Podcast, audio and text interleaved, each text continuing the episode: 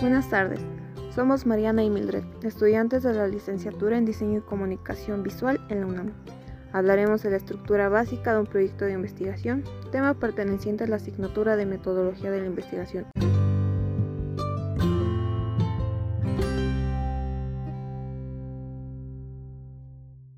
Para comenzar, un proyecto de investigación sirve como base para orientar la ejecución de actividades encaminadas a abordar un objeto de estudio constituye un documento que persigue como finalidad última informar a terceros sobre la naturaleza, alcance y factibilidad teórica, metodológica y técnica de hacer una investigación en un área determinada del conocimiento.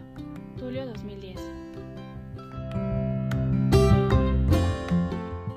Como estructura general se tiene presentación o introducción preliminar, cuerpo del proyecto y diseño de investigación.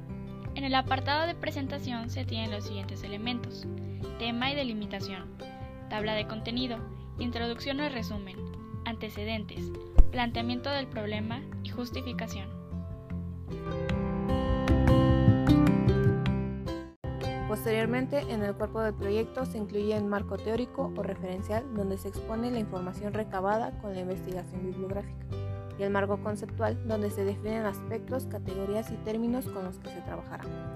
Una vez conocidos los datos, se pueden plantear los objetivos general y específicos del estudio, es decir, qué se pretende lograr con la investigación. De ser necesario, se plantea una hipótesis a comprobar. Por último, en el diseño de investigación se planea la estrategia a seguir.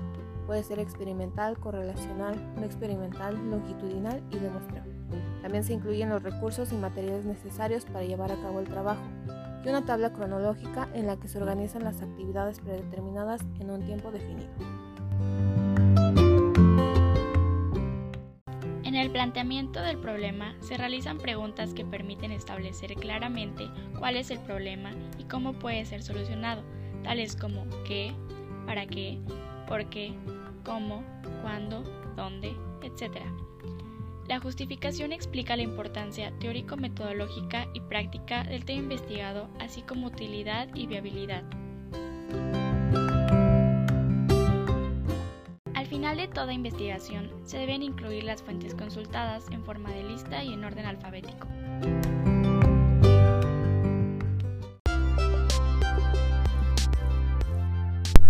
Gracias por escuchar este episodio de Plática con Mildred y Mariana. Thank you.